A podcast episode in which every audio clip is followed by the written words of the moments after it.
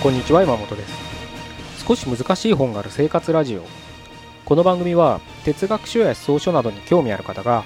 私も読んでみようかなと思うきっかけを提供する番組です。それでは301回目よろしくお願いします。今日はルーティン化っていうのをちょっと考えてみたいなと思います。ついこの前ネットのニュースですかねをちょっとたまたまねあの目に入ったんでクリックして読んでたんですけれどそれは20代の、えー、まだ前半、まあ、大学生ぐらいだと思うんですね。まあ、職業は何か書いてなかったんでわからないですけれど、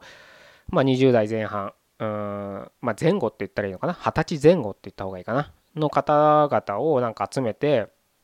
あの仕事、えー、観っていうのをね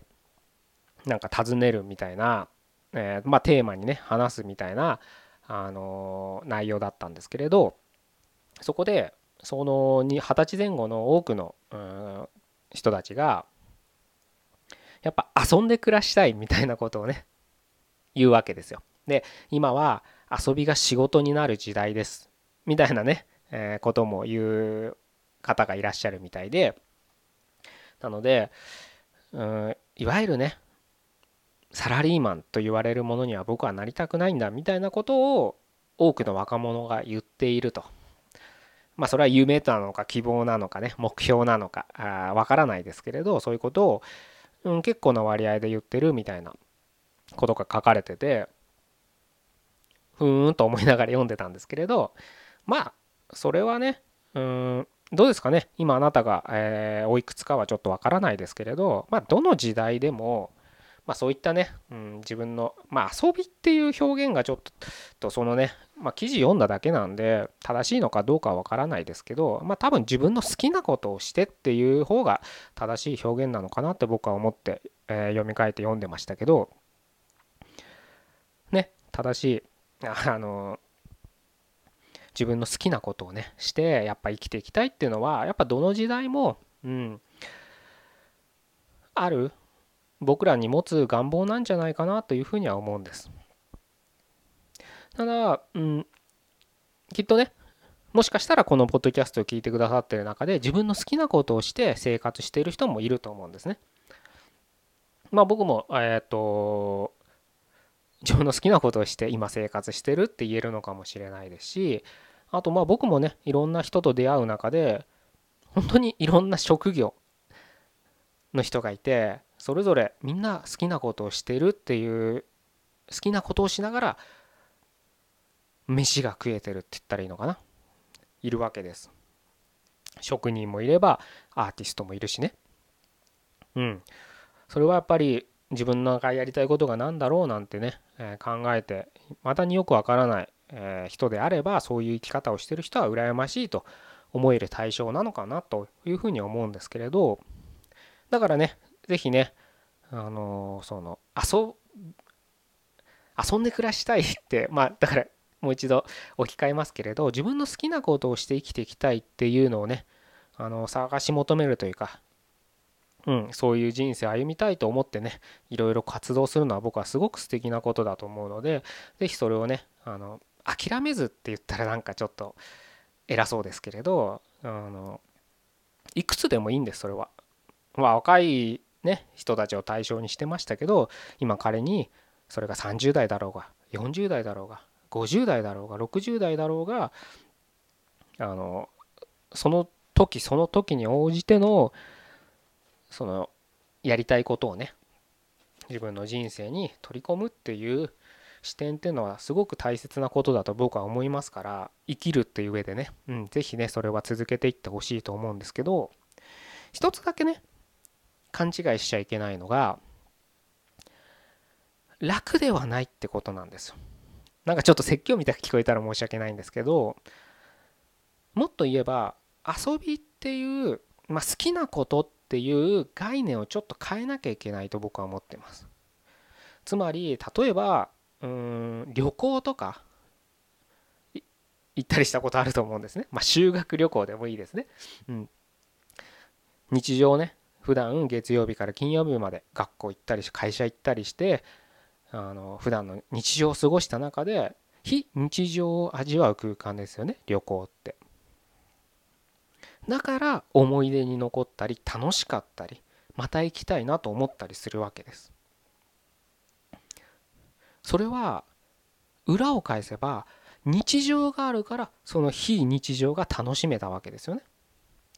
半年間一生懸命働いて夏休みと正月休みに家族または恋人と旅行に行く。だからその半年に1回の旅行がかけがえのないものとなって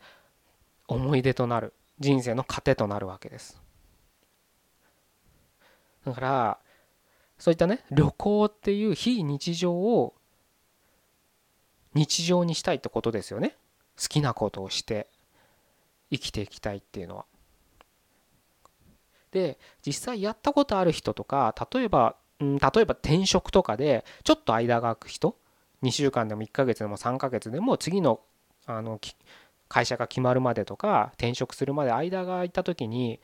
3ヶ月間まあ1ヶ月間でいいですね。1ヶ月間まあ好きなことできる時間ができるわけじゃないですか。会社行かなくていいわけですかただその1ヶ月間ってすごく虚しいかかったりする人も多いと思うんです。やることないから。つまり非日常が日常になった途端人々は僕らは途方に暮れるんです。虚しくなるんです。つまんなくなるんです。無駄に日々を過ごしたくなるんです。あれほど求めていた非日常が日常になった途端そういう現象が起きるんです。世界を放浪しながら楽しく過ごしている人を見ていると羨ましくなったりする人もいるかもしれないです。でも実際自分がそういう生活をしたとしたら本当に楽しいかどうかはわからないんです。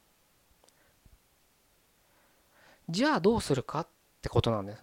すごく楽しそうに生活してる人いますよね。世界を旅しながら日本国内を旅しながら場所に縛られず仕事をしてる人活力あるように見えるじゃないですか。その人たちはその彼らの日常の中で必ずルーティンを持ってるんです。必ずです。僕は好きなことをして仕事をし生きてる人を今いろんな人と会うって冒頭言いましたけど彼らは必ずルーティンを持ってます。何だっていいんですそのルーティンは。仕事で絵描きであれば午前中に必ず絵を描くとかね。文章を書くとかね。何でもいいんですよ本当に。ルーティンっていうのは。動物を散歩に連れていく？犬を散歩に連れていく？散歩でちょっと思い出して余談ですけど。まあちょっとここ最近はやれてないですけど何年か前ね僕あの必ず朝ラジオ体操 行ってたんですよ。近所の公園にね。でラジオ体操だから朝6時半じゃないですか。まあそれもルーティンって言えますよね。で近所のね大きい公園があるんで行くと本当に100人とかいるんですよ。まあほぼ老人ですけど。でそこまでねあの走ったりしてランニングしてまあ5時半とかに出て 1, か1時間ぐらいランニングしてで、えー、クールダウンとしてラジオ体操して帰ってくるみたいなことを毎日続けてた時期があるんですけど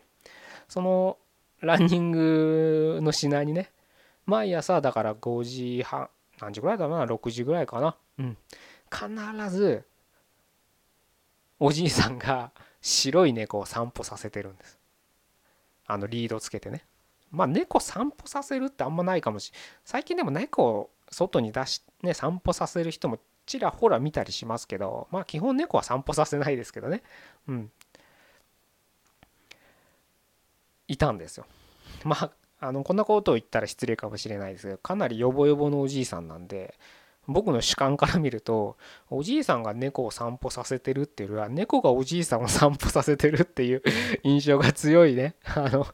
光景でしたけど今も多分してるのかね元気だったらね。あのされてるのかわからないですけどまあきっとそれもおじいさんにとってのルーティンなんです。だからそれでもいいんです。そういったね。毎朝ストレッチするとかね。毎朝なんかボディケアをするとかでもいいんです。そういった一つルーティンを必ず持つってことが僕は大切だと思うんですね。それがないと非日常が日常になった時に途方に暮れます。なぜかというとルーティンっていうのはすごく面倒くさいんですよ。動物の散歩とかって多分面倒くさいはずなんです。愛着があってもね。雨の日とか雨の日とか行くのかな？僕ちょっと犬とか飼ったこと経験ないんで分かんないんですけど特に大型犬だったら毎日